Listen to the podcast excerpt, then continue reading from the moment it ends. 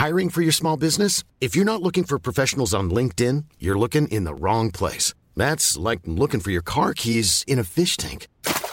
LinkedIn helps you hire professionals you can't find anywhere else, even those who aren't actively searching for a new job but might be open to the perfect role. In a given month, over 70% of LinkedIn users don't even visit other leading job sites. So start looking in the right place. With LinkedIn, you can hire professionals like a professional. Post your free job on linkedin.com slash people today.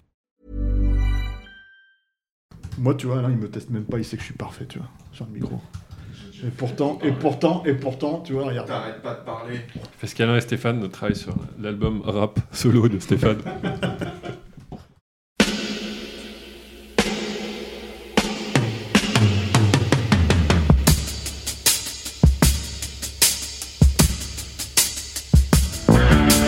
Notre copain Jack Burton, il regarde l'orage bien droit dans les yeux et il lui dit T'es si tocard que tu passerais pour un chef-d'œuvre de l'art moderne. Madame, je n'écrirai rien sur ce film, c'est une merde Merde Ce sont les gars qui se prétendent normaux qui vous déçoivent. Les dingues, ça ne fait jamais peur.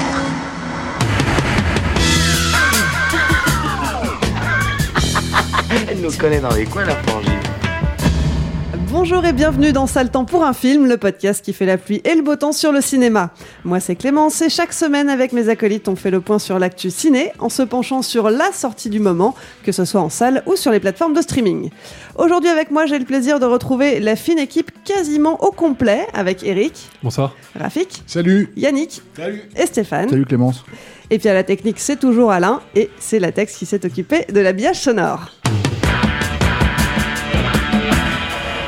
Semaine, on vous parle du dernier film de David Fincher, Manque, sorti sur Netflix le 4 décembre dernier. Manque, c'est l'histoire d'Herman Mankiewicz, scénariste à Hollywood dans les années 30-40 et alcoolique notoire. Le film s'intéresse plus particulièrement à la période où il a écrit le script de Citizen Kane, le tout premier film réalisé par Orson, par Orson Welles. On est très nombreux autour de la table aujourd'hui, alors on va tout de suite passer à l'avis de nos chroniqueurs. hein. C'est l'heure de la maintenant traditionnelle critique express, histoire de prendre la température. En 1, on nous a dit qu'on faisait penser à pyramide en commentaire. Donc, euh, en un mot, si vous deviez donner un seul mot pour donner votre avis sur le film, ça serait quoi? Ésotérique. Angle mort. On voit qu'ils ont réfléchi. Hein. Euh, père. Moi, c'est très simple en fait, hommage.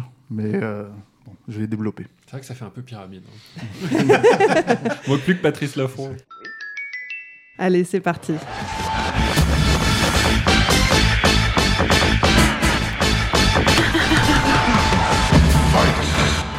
Veut commencer J'ai eu un ésotérique par ici. Bah, ésotérique, oui, euh, dans la mesure où en fait c'est un film qui est un peu réservé, euh, je trouve, euh, à des cinéphiles initiés, parce que ça va parler, ça va faire beaucoup de name dropping, mais des name dropping de genre euh, des années 30. Euh, euh, ça va parler beaucoup, beaucoup euh, de euh, mise en scène, de scénario et faire encore plus de name dropping au fur et à mesure que l'histoire évolue. Euh, pour moi, c'est un film qui est techniquement assez intéressant et ça, je pense qu'on va beaucoup en parler, hein, mais qui est, ne m'a rien fait ressentir. Vraiment, il n'y a aucune émotion dans ce film, je trouve. Donc, du coup, j'ai trouvé ça chiant, ce qui aurait été peut-être mon deuxième mot-clé.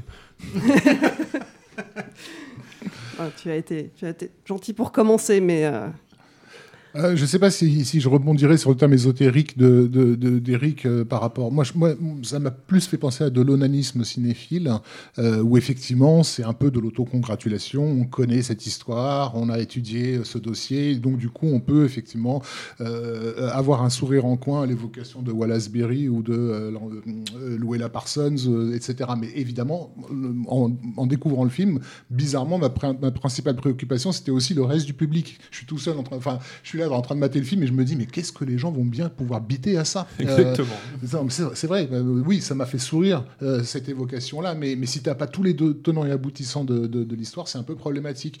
Déjà, on peut, on- je ne sais pas si, si on a présenté l'origine du projet, parce que c'est quand même un- euh, une origine un peu particulière, parce que donc, c'est déjà écrit par le père de, de David Fincher, qui était, euh, qui était journaliste, euh, qui est le gars qui lui a fait découvrir le cinéma et qui lui a fait aimer le cinéma, et dont le film favori était, était Citizen Kane. Mais en fait, c'est c'est Fincher qui lui avait mis entre les mains le- le- l'article, enfin le, le- ouais, le dossier en fait écrit par Pauline Kael dans les années 70 qui s'appelait Raising Ken, qui est un truc encore aujourd'hui très controversée. Très, Euh, même très discutable et Très débunkée. discutable. C'était pas une journaliste, euh, c'était pas- clairement pas une historienne, Mm. euh, qui attribuait en gros à Herman Mankiewicz la vraie paternité du, du- du classique en mettant un peu euh, Orson Welles dans, dans- dans les ronces. Et en fait, le père s'est mis à bosser là-dessus, sur, sur cet angle-là.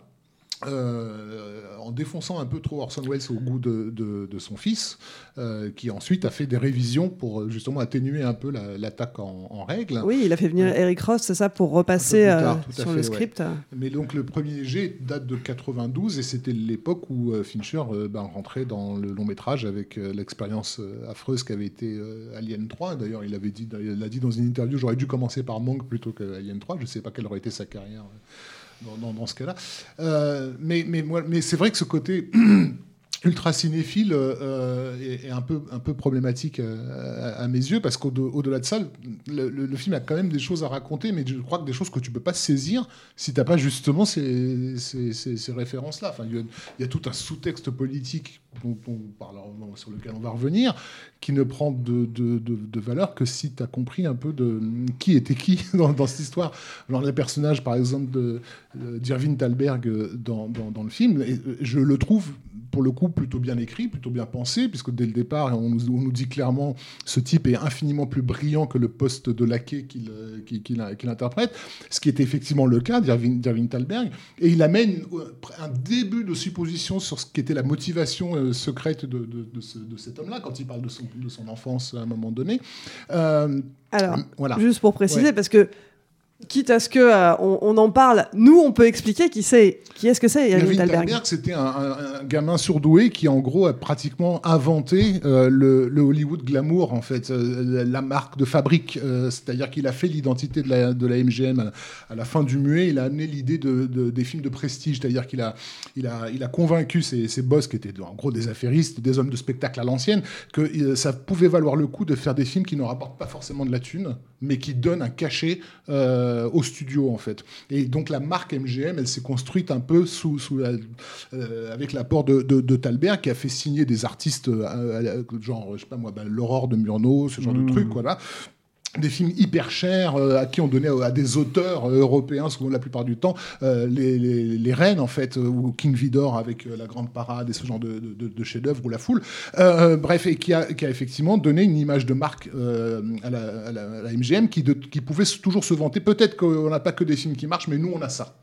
Euh, et en fait, on rentre euh, avec Thalberg dans le Hollywood du prestige, euh, celui des Oscars, celui de, en gros, enfin, de ce qui est encore aujourd'hui euh, l'identité de, de- de cette ville. Donc il a inventé ce, ce- ce concept-là. Mais c'était quelqu'un qui, d'une certaine façon, resté énorme. Il y a déjà un film qui a été fait avec Robert De Niro dans les années 70, euh, Le Dernier Nabab, euh, par Elia Kazan, qui, qui est basé sur ce personnage-là. Si ça vous intéresse, vous pouvez vous retourner euh, sur ce film. Mais voilà, mais si tu n'as pas cet élément-là, la révélation, enfin la révélation, l'échange qu'il y a avec Thalberg dans son bureau où, il parle de son enfance euh, et de, du fait que lui sait ce que c'est que la politique euh, sur, le, sur, le, sur le terrain, ça prend pas de valeur en fait si, si tu sais pas qui était Thalberg et quel personnage compliqué c'était en fait. Bon, après, ça, c'est des enjeux, euh, on va dire, de récit Mm. euh, relativement compréhensibles. Tu peut-être pas toutes les couches, en fait, de conception de choses, mais tu comprends, en fait, si tu veux, euh, que le film euh, euh, questionne euh, l'utilisation de l'image, surtout à cette époque-là. Voilà. Mais en fait, le film, il bouffe à tous ses râteliers aussi, c'est-à-dire qu'il pas, il, essaye de traiter pas mal de choses, en fait, sous cet angle-là. Et moi, en fait, je reviendrai euh, plutôt sur... sur Il y a ça, mais il y a aussi la façon dont, dont Fincher le met en image, en fait. Moi, je trouve que j'ai utilisé le terme hommage, mais en fait, j'utilise ce terme-là pour deux raisons. Tu as parlé de son père. Et effectivement, en fait, il y a quelque chose qui est très étrange, je trouve. C'est qu'on le sait que cette théorie, en fait, autour de, comment dire, euh, de, la paternité, en fait, du scénario de, Citizen Kane est très discutable. Elle est très discutable, mais elle reste un peu ancrée parce que Pauline Kael, elle a cette image de grande critique euh, que moi personnellement j'ai jamais compris parce qu'à chaque fois en fait que j'ai lu une théorie j'ai l'impression qu'elle qu'elle racontait n'importe quoi mais bon ça c'est mon ressenti personnel et c'est c'est ma perception de certains critiques américains. Il n'y a pas que elle. hein. Il y a, euh, par exemple, comment il s'appelle euh, Roger Ebert, j'ai jamais compris non plus. Ils ont des images en fait assez voilà euh, prononcées. Et en fait, le truc, c'est que cette théorie-là, on a l'impression qu'elle sert aussi à Fincher euh, pour rendre un hommage euh, vibrant à son père. C'est-à-dire qu'en fait, d'une certaine manière, le personnage de Mankiewicz dans le film, ça serait son père, en fait, si tu veux, à qui on n'a pas offert cette paternité, parce que lui-même, c'était un scénariste raté. Il a écrit d'autres scénarios qui n'ont jamais été faits. Son seul crédit, c'est Manque.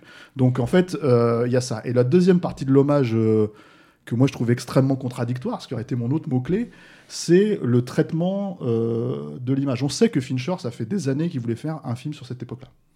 Et en fait, euh, au-delà de Manque même, il avait euh, ce projet d'adaptation du Dahlia Noir, euh, qui, se déroule euh, quelques années après, hein, mais bon, on va dire que c'est l'âge d'or d'Hollywood. Et il avait déjà la volonté de le faire en noir et blanc. il avait déjà tout ça avant que finalement, en fait, le projet capote et qu'il se retrouve dans les mains de Brian De Palma et que ça fasse bon, cette adaptation absolument ratée qu'est qu'est, le Dahlia Noir par, par De Palma.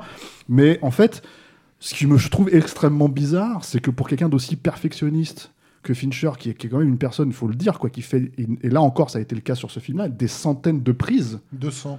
Euh, voilà, sur la, des- pour la grosse scène finale, c'était 200. la scène, la scène où il euh, crache justement le, le dîner, en fait, Mhm. euh, où Mankiewicz crache le dîner et qu'en fait il est iv- ivre et en fait il commence à s'attaquer à, à- comment il s'appelle euh, William Randolph Hearst. Voilà, merci. Euh, euh, toute cette scène-là, en fait, c'est une scène qu'il a, qu'il a, qu'il a tournée, donc, une, je crois, une centaine de fois en master shot, une centaine de fois en, en- comment dire, en plan euh, à l'épaule, une centaine, et pour avoir en fait le truc. Donc, quand tu te dis que ce type, qui donc met le travail de réalisateur à ce point-là, en fait, le pousse à ce point-là, en fait, si tu veux, pour finalement défendre euh, le travail d'un scénariste qui est quand même discuté en fait après les années.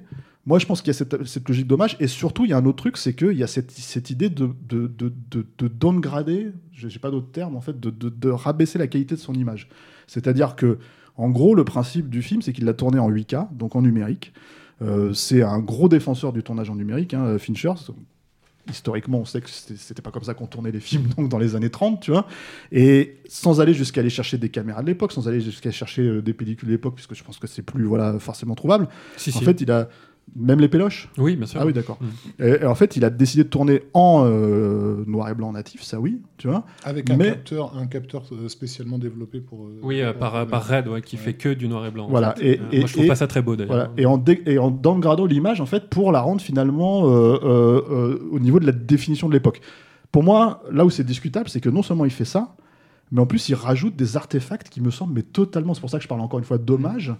Euh, euh, J'insiste sur ce terme, des artefacts en fait qui sont presque méta.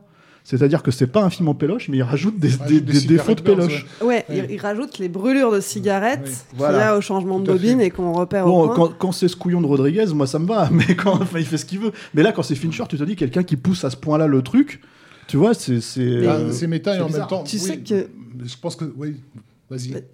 Ben, c'est c'est pas il y a- c'est pas le seul enfin il y a pas seulement au niveau de l'image que euh, ça a été traité de cette façon-là parce que la musique aussi euh, Trent Reznor et euh, Atticus Ross de Nine Inch Nails euh, ils ont euh, enregistré toute la musique avec des instruments d'époque avec des appareils de l'époque euh, et ils ont ensuite travaillé le son Ça, ça me paraît plus cohérent. les Et en bruitages mono, ouais. en mono pour que euh, pour que ça colle aussi euh, Mais parce le- que enfin, Le score est super, hein, par contre. moi j'ai l'impression que c'est bah, c'est intéressant hein, euh, tout ce que tu dis, mais la, la- la- la prouesse, euh, si tu veux, euh, sert à pallier une absence de sens profond. Parce que moi, ce qui m'en- m'ennuie le, le plus dans Manque, qui n'est pas un film que je trouve euh, que je déteste, hein, c'est un film que moi j'ai trouvé plutôt euh, agréable à regarder.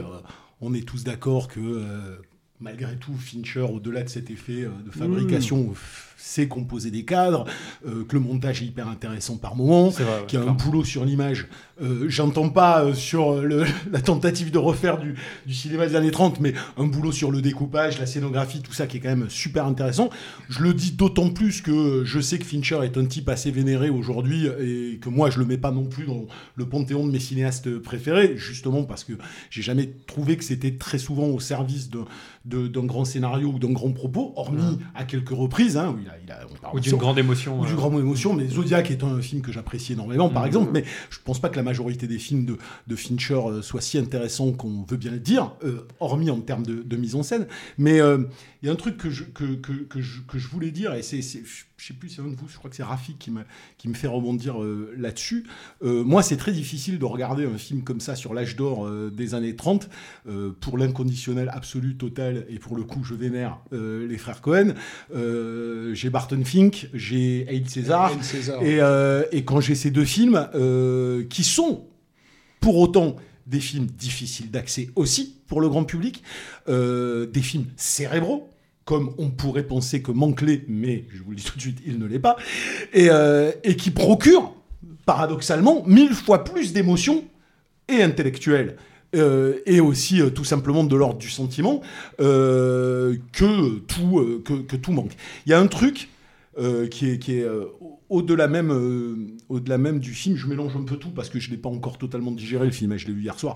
Je mélange un peu tout ce que j'ai dans la tête, mais il y a un truc qui est sur l'objet film en lui-même par rapport à la notion de, producteur dont on, dont, que tu évoquais tout à l'heure. Ces producteurs qui étaient ces types intelligents, tout ce que tu veux, qui sont certes très peu présentés dans le film pour qui connaît pas la période bah, tu vois des vieux types qui parlent mais ça t'évoque rien en fait. Heureusement que nous on sait qui est Louis Meyer et tout ça mais déjà ça c'est difficile mais il y, a- quand même euh, cette volonté euh, dans ce film euh, de célébrer, alors ça rejoint l'idée de déférence vis-à-vis du père et de déférence vis-à-vis de l'âge d'or qu'évoquait Stéphane, mais une volonté de, de- de célébrer l'auteur dans un système et on voit le malin qui veut faire le parallèle avec aujourd'hui, hein, euh, dans un système gangréné par le pouvoir, gangréné par l'argent, gangréné par la politique, c'est l'éternelle question de l'annexion de l'artiste dans un système. C'est la même question que Barton Fink, hein, c'est- pas différent.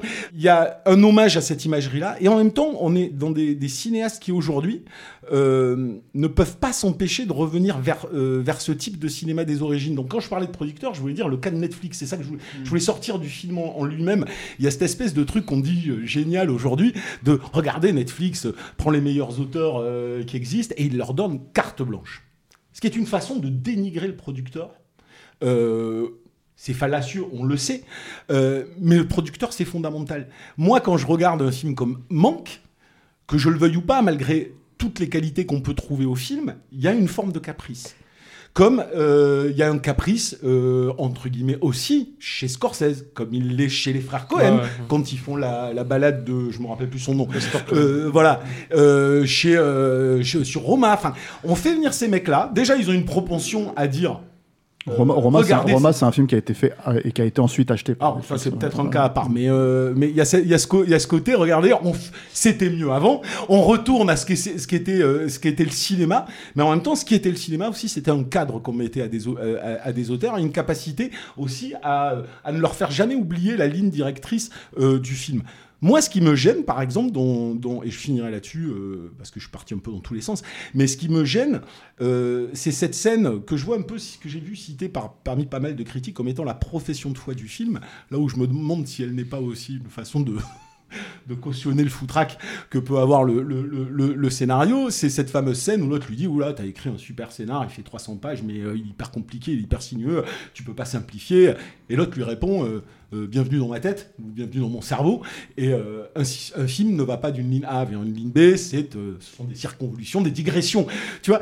Et étonnamment, quand ça arrive dans le film, et, et encore plus par la suite du film, j'étais en train de me dire Attends, est-ce que tu te dédouanes pas avec cette, phrase-là Ou est-ce que réellement, euh, c'est ce que tu donnes comme profession de foi, c'est-à-dire rendre ton film ouvertement aussi complexe que pouvait apparaître Citizen Kane tel qu'il était à l'époque et là où je trouve que Barton Fink, par exemple, tout en étant complexe et à multiples niveaux, est mille fois plus clair et plus profond sur un propos qui est similaire. Si c'est pour nous dire que les auteurs sont annexés et qu'il faut avoir une forme de courage, l'annexion de l'auteur, elle existe en un plan dans Barton Fink. Euh, Barton Fink, il arrive euh, euh, devant le lieu où il y a le, personnage censé incarner Faulkner, qui est là, où il y a marqué le bateau des esclaves sur la porte. Je veux dire, t'as tout compris en un demi-plan. Et leur film part sur autre chose, sur des choses beaucoup plus philosophiques et beaucoup plus intéressantes en termes de création que ne les manque, en réalité. Et, et El César euh, également. Et El César pour, encore pour, plus. pour ce qui est, pour ce qui est de- du rapport philosophique à, à- à cette page d'histoire. Mais Et à la le politique. truc, c'est que je crois, je, je me trompe peut-être, mais je crois que l'intention de Fincher, en tout cas ce que Fincher a pu apporter par rapport au script de son, de, de son père, parce que euh, c'est un truc dont il parle en interview, c'est que son père n'avait pas forcément la conscience euh, du, de, la façon avec laquelle Hollywood attire le cynisme, en fait. Euh, euh, et que les gens qui, qui y travaillent, et c'est le cas d'Herman Mankiewicz, se, se considèrent d'une certaine façon comme euh, d'un talent euh, au- au-dessus de ce qu'il leur demandé. Donc il y a une forme de condescendance dans leur, dans leur talent qui font qu'ils s'imaginent un peu au-dessus du lot. Il, y a ce plan où, où- il invite son frère en lui disant il n'y aura pas de concurrence, il n'y a que des idiots euh, dans, cette ville. Et on voit le, le- télégramme ouvert. Euh, Ensuite, on, découvre cette ville avec les, les, les- comment dire, les les, les figurants, les animaux, enfin toutes ces choses assez jolies. Et il y a un cut tout d'un coup sur les chiottes où se font le- les véritables, où se fait le véritable business en fait. Euh, donc ça c'est un truc que Fincher a amené, euh, ce qui je trouve est intéressant par rapport à la personnalité de Fincher lui-même, qui est quelqu'un qui depuis le début de sa carrière s'est toujours considéré comme étant infiniment supérieur aux autres. Il n'a jamais vraiment caché le fait qu'il se pensait génial, euh, sauf que contrairement à d'autres, il le prouve occasionnellement mais, mais c'est pas quelqu'un qui doute d'être incroyablement talentueux. Et je pense que c'est une des raisons pour lesquelles euh, il s'identifie personnellement à un mec comme euh, Herman Mankiewicz, qui justement euh, euh, se sent un peu à l'étroit dans un, dans un système. Oui, Tu, tu penses vraiment que Fincher s'identifie à Mankiewicz? Je pense qu'il s'identifie effectivement plus à Mankiewicz, clairement plus qu'il ne s'identifie à Orson Welles, mais justement, je dirais- Mais Orson Welles, c'est une figure qui n'existe quasiment pas dans le film. Exactement, C'est- pas, c'est pas hasardeux qu'elle n'existe pas. tant C'est pas hasardeux, mais en même temps.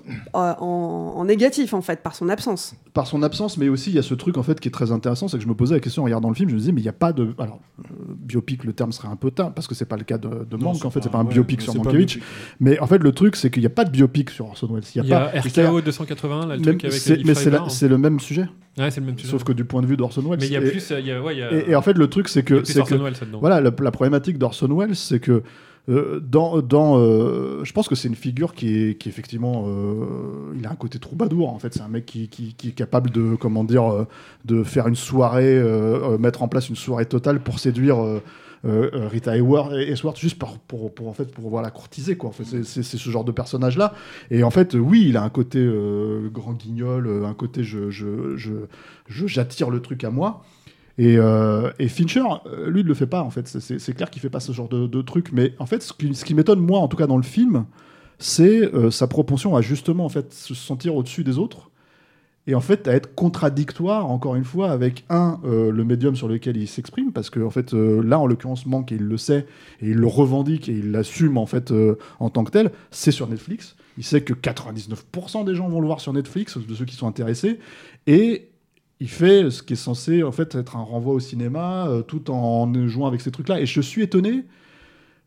Pour moi, en fait, que- je, je sais que je reste sur ce, c'est un détail en fait, mais je sais que l'histoire de mettre des brûlures, de machin, etc. Pour moi, c'est comme quand il fait passer une caméra dans la hanse de, de la cafetière dans dans dans, dans Panic Dans Panic Room. Room, ouais. C'est à quoi ça sert Mm. C'est-à-dire pourquoi est-ce que tu t'arrêtes sur ces conneries-là D'accord, tu peux le faire. D'accord, euh, les C'est pas seulement qu'il peut le faire, c'est qu'il utilise aussi le- la, la rythmique qui était imposée à l'époque par, euh, par le fait que tu avais besoin de changer de bobine, euh, enfin d'arriver. Oui, oui, oui, mais je sais. Puis il le- il vanne dans Fight Club, ce truc, vois, oui, mais voilà. que du coup, ça s'est répercuté dans la façon même de construire les films. euh, Bien sûr, dans la on- structure Dans la scénaristique, structure scénaristique, voilà, on, savait qu'il y allait avoir Daniels, un chapitre nouveau qui allait Mmh, commencer au bout de 8 minutes de, de- de film. Et il utilise en fait ce chapitrage pour donner à son film une rythmique qui, serait, qui soit d'époque. Là, c'est la même chose avec la bande-son. Pourquoi est-ce que pourquoi est-ce qu'ils ont été remixés le truc dans, dans- dans une vieille salle de cinéma pour pouvoir recapturer le, le- le mix? C'est ça, parce que d'une certaine façon, le mix entre guillemets dégueulasse euh, par rapport à un film, à un film moderne, mais c'est juste pour reproduire l'expérience qu'on a ou le souvenir qu'on a de ce que c'est que de regarder un film comme ça dans une salle de cinéma avec cette bande son mono qui est répercutée En sur tout cas, les murs. sans enlever Et- tout ça au mec, c'est beaucoup d'affréterie pour un type qui C'est célèbre ça. un C'est pour scénariste. ça que je parlais- ouais, c'est pour Oui, ça mais cette, oui, c'est pour ça que je parlais- cette elle est la, mo- la, la moelle opinière du projet. C'est-à-dire, je me, je me vends en partie sur cette prouesse, et quelque part, il y a une, il y a une, une crypto-complexité euh, narrative qui, sans probablement cette prouesse technique, serait beaucoup plus euh, visible, en fait. C'est-à-dire, moi, ce qui, moi, ce qui me. Tu vois, toi, je vois ce qui te gêne. Moi, ce qui me gêne le plus dans ce film, et ça, il y en a pléthore des trucs comme ça, et j'en ai. euh, J'ai beaucoup ce ressenti sur certains Nolan. C'est euh, c'est c'est faire le malin quand fondamentalement, on ne dit pas grand- grand-chose de très, très Bah si, profond. en fait, c'est là où je Mais suis pas d'accord, c'est que malgré lui, il dit beaucoup de choses. Euh, C'est-à-dire qu'il il a... dit des choses, mais il, dit pas, des- il, pas- il pro- ne produit pas un grand sens, Je excuse-moi. pense qu'il y a- il y, a beaucoup de sens dans, Ah, dans- je le manque, mais qu'une partie de ce sens, et c'est pour ça que je parlais d'angle mort euh, euh, au début, c'est qu'une partie de ce sens échappe. euh, Lui même, échappe euh, Lui échappe. C'est-à-dire que. Donc, il il y a- effectivement donc, la- il y a pas du sens. Il a effectivement, lui, un projet, enfin, lui et son scénariste, ils ont un projet de parler de, de ce genre de personnage euh, que, que, que j'assimilerais en fait au, au, au- au fou du roi. Et c'est- assez explicite. hein, Mmh. le- le- il réalise au, fi- dans le fi- au fil du film qu'il est le fou du roi, c'est-à-dire qu'il est dépendant de, de celui qui tient la laisse du singe euh, euh, de l'orgue de barbarie, euh, et, que ce, ce- ce dont, ce dont il est dépendant, c'est ce fameux William Randolph Hearst qui s'amuse à, à- à égratigner dans, dans- dans ses scénarios. Et en ça, il, il renvoie en fait à la. moi, ça m'a fait penser à la chanson de. Jimi Hendrix et Bob Dylan, euh, All Along the Watchtower, hein, où, où on parle d'un- fou et d'un voleur qui s'apprête à conquérir la, la- la- la- la cité. Le truc, c'est que voilà, la raison pour laquelle Orson Welles est furieusement absent du film, c'est qu'Orson Welles, c'est le voleur. C'est-à-dire que historiquement, c'est lui qui est venu foutre la merde à Hollywood. C'est lui qui est venu casser un, un- un- un- un modèle, euh, justement parce qu'il était complètement euh, allumé, comment dire, pas, mis, pas misanthrope, mais. euh, voilà, comment? Mégalo. En- Totalement mégalo, mais mégalo animal, quoi. C'est-à-dire euh, absolument irrécupérable. Mais ça, vrai- je suis complètement d'accord. Un vrai voleur. C'est un que- film dénué de sens sur un matériau riche que de sens. que C'est Manque pas- n'est pas. Manque, c'est le fou du roi. Et je pense que Fincher s'identifie effectivement plus au fou du roi qu'à cette espèce de force brute qui était Orson Welles, qui est venu tout péter et annoncer, annoncer basiquement ce que le cinéma allait être 20 ans plus tard. Quoi. Euh, et, et- mais, mais, et, et là où je trouve ça très, très intéressant, c'est que justement le fait que Fincher fasse un film pour Netflix, qui est aujourd'hui la structure de pouvoir qui domine pas seulement Hollywood, mais du coup une partie de l'imaginaire mondial, c'est littéralement William Randolph Hearst. Quoi. Il bosse en faisant manque, il est en train de bosser pour Hearst Alors, lui-même. oui, non, mais j'entends, j'entends le propos, tu le, Oui. tu le Ouais. perçois pas comme ça dans le. Et je- dans- et surtout, dans- faut pas- dans- je pense que ça, c'est c'est son- ça, c'est son angle mort, justement. Mais dans- ça, dans c'est la potentialité que le film n'a pas, en fait, que le film n'exploite pas, en réalité. Mais, mais surtout, faut pas, oublier euh, que c'est- faut pas oublier que le film est chiant. hein. Surtout, parce que tu vends un truc, et C'est les pas faux. Les parallèles, Faut sont systématiques. Il, y a Hein. tout un, il y a tout un propos qui est fait sur le fait que Manque, euh, Manque a donné, malgré lui, l'idée euh, à Meyer de faire ce film de propagande, cette euh, fake news qui va servir en gros à, Mmh. à truquer les, les- les élections, enfin les- à, à flinguer euh, le- le- un, un concurrent politique.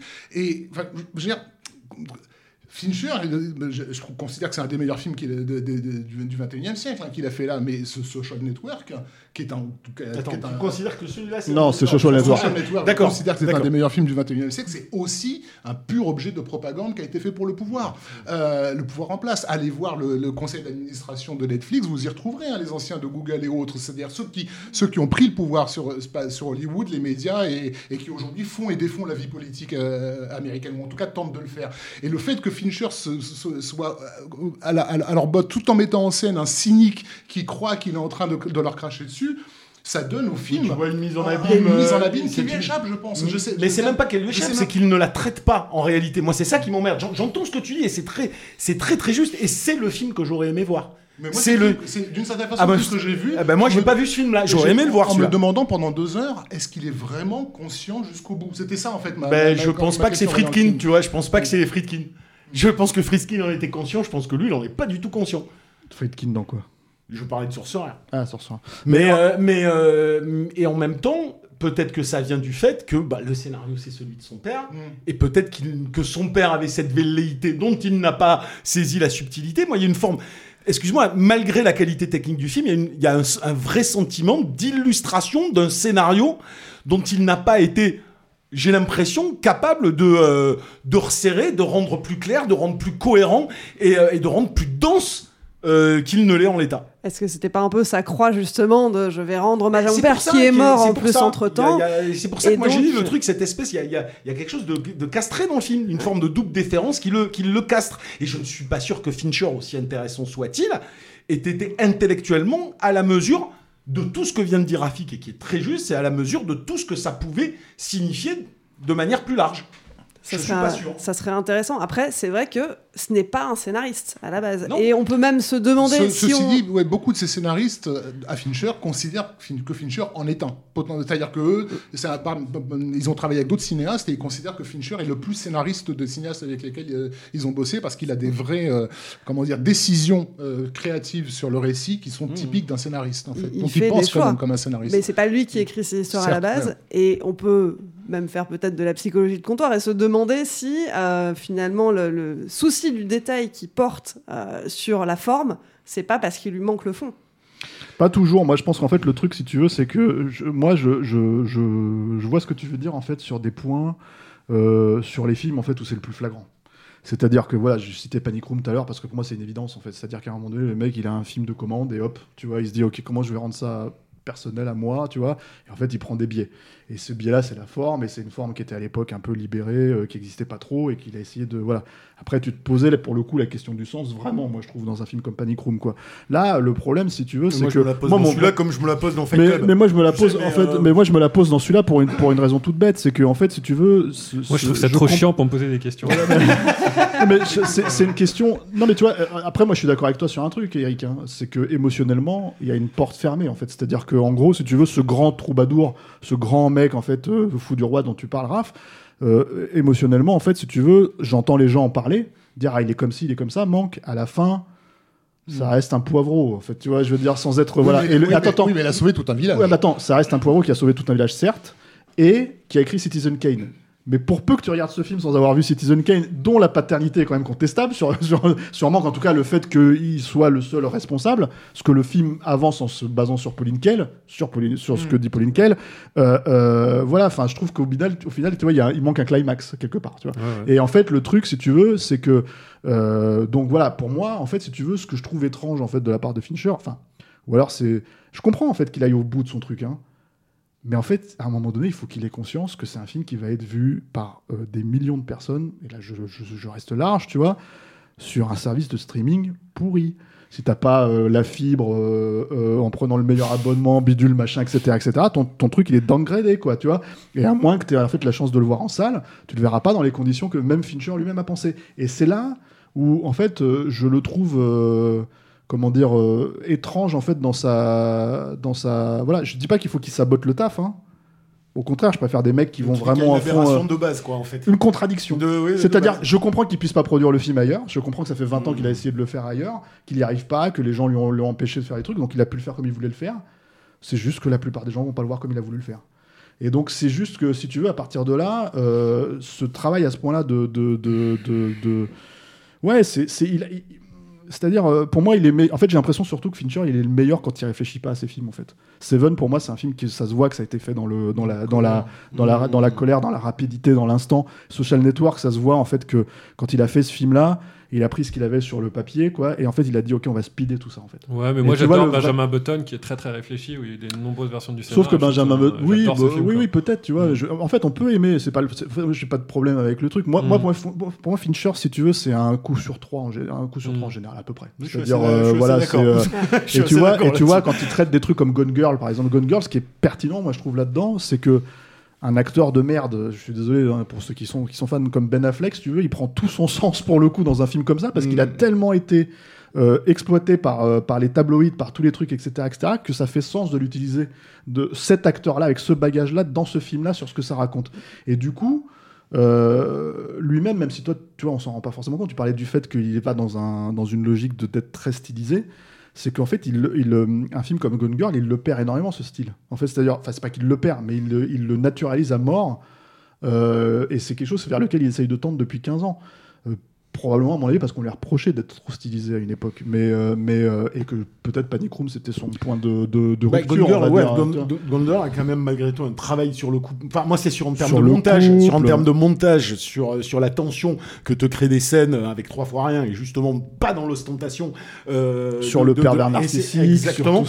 c'est super. Moi, je le trouve intéressant. Tu vois, je le trouve Ouais, super intéressant. super. Même si, encore une fois, toujours le scénario n'est pas à la mesure de certains trucs. Mais bon. Non, mais voilà, et, et du coup, en fait, pour moi, le truc avec Manque, c'est que, est-ce que c'est un film de, pour gâter, je sais pas, est-ce que c'est un film de, tu vois, je sais pas, c'est un truc, en fait, où je me dis, en tout cas, ça, pour le coup, euh, il faut, qu'on le dise, parce qu'en fait, on a un peu tapé sur le film, euh, un peu, pas moins toi, Raph, mais. Non, je vais pas taper dessus, hein.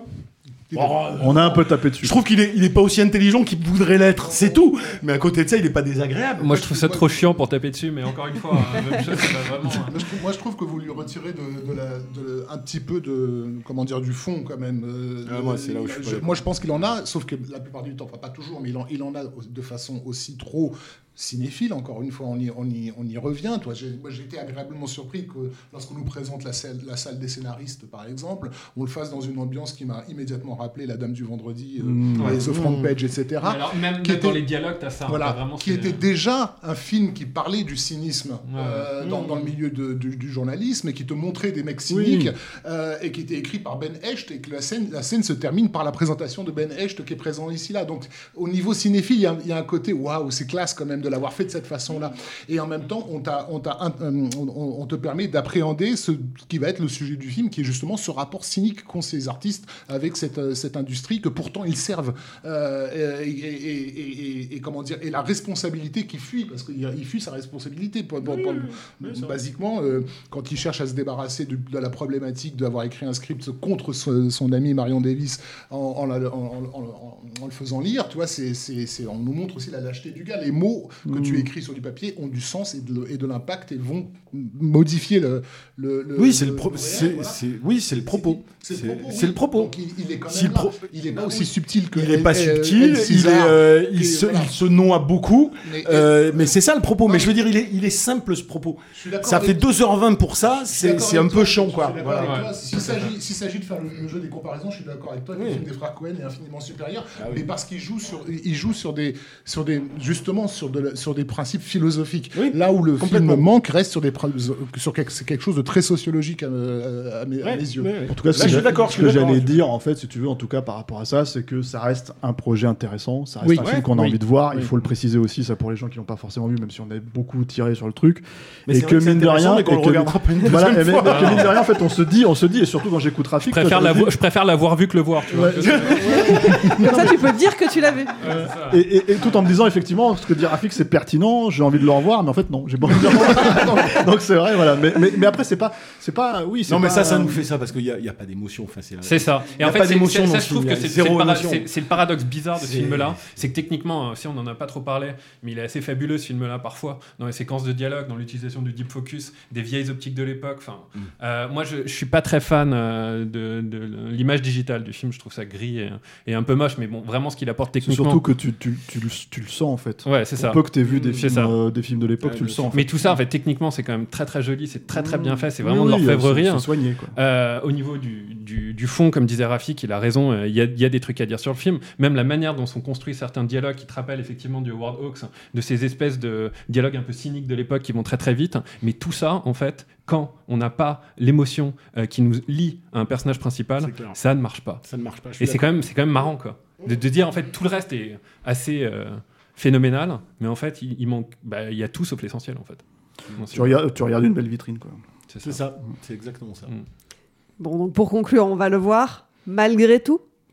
bah, faut Bah, voir, oui, oui, en tant que cinéphile ou quelqu'un qui s'intéresse au cinéma, c'est quand même. euh, c'est quand même euh, Bah, C'est un film pour les étudiants en cinéma, en fait, non?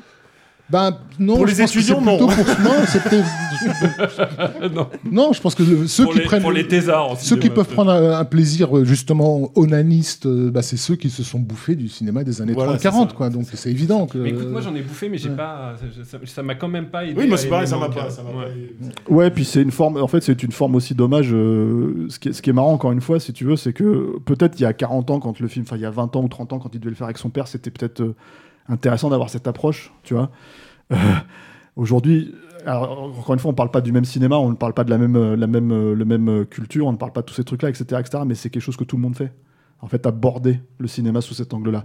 Et du coup, en fait, si tu veux, quand tu as un sujet euh, qui est quand même reste un sujet fort, c'est ça qui est étrange en fait, si tu veux, que de la part de Fincher qu'il fasse ça. C'est-à-dire que finalement il fasse, attention, je, je- je vais utiliser un gros mot, qu'il fasse du Marvel, mais dans, dans, le, dans le cadre en fait, si tu veux, du fan service quelque part pour les, pour les, pour les gens qui, qui, qui aiment ce cinéma.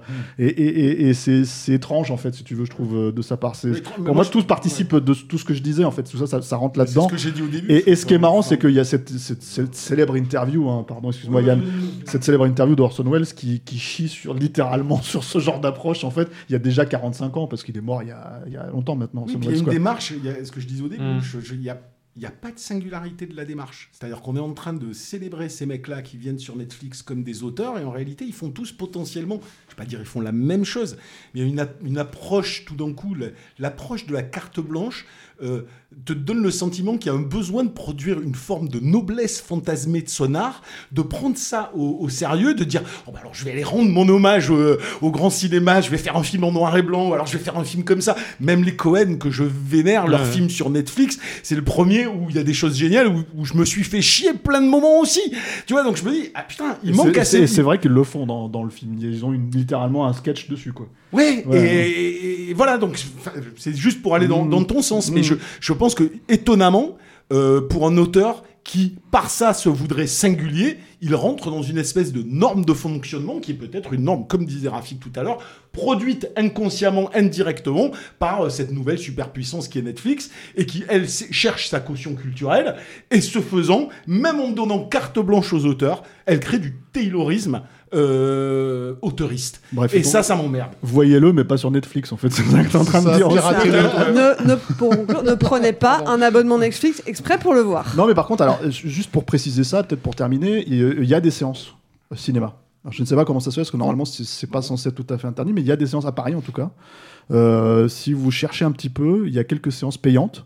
Euh, euh, comment dire euh, uniques c'est-à-dire enfin c'est pas euh, c'est pas dans des cinémas euh, C'est voilà. ponctuel. c'est ponctuel voilà merci et, euh, et moi je l'ai pas vu comme ça parce que j'ai vu sur Netflix en fait je pense comme tout le monde ici Euh, euh, et je pense quand même que ça vaut le coup de le voir euh, sur grand écran euh, puisqu'il a été quand même pensé pour ça aussi Amener du café, quoi.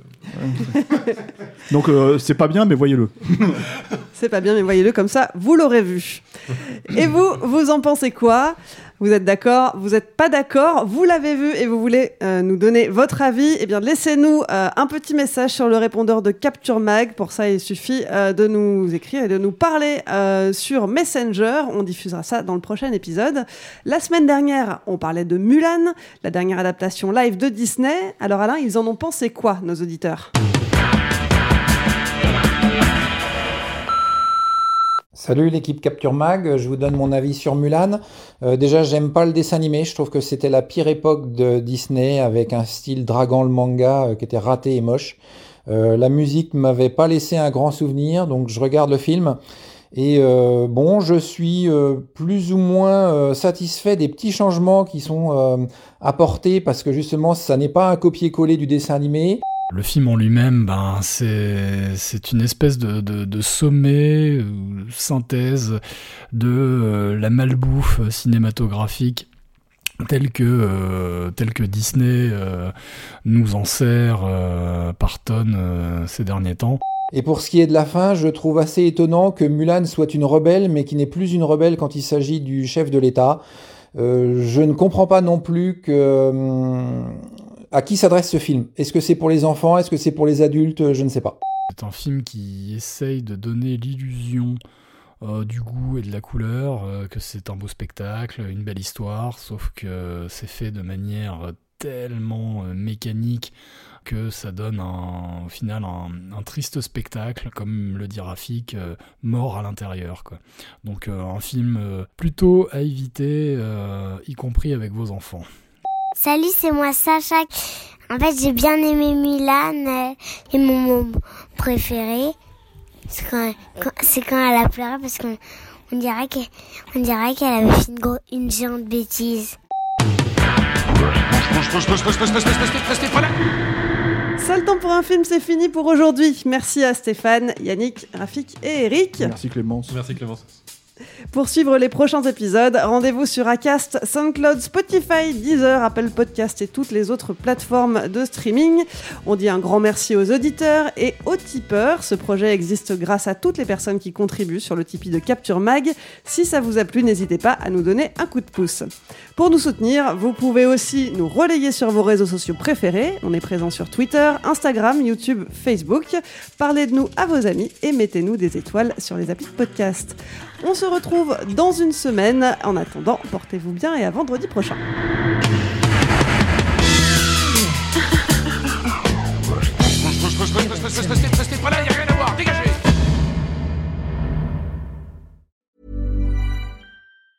Hey, folks, I'm Mark Marin from the WTF Podcast, and this episode is brought to you by Kleenex Ultra Soft Tissues, your ally to help tackle your allergy symptoms this season. I love the change of seasons, but nobody loves pollen and all those other things floating in the air that make you sneeze during this nice weather. Kleenex Ultra Soft Tissues are hypoallergenic and allergist approved, so fight back against watery eyes and runny noses without worrying about irritating your skin. For this allergy season, grab Kleenex and face allergies head on.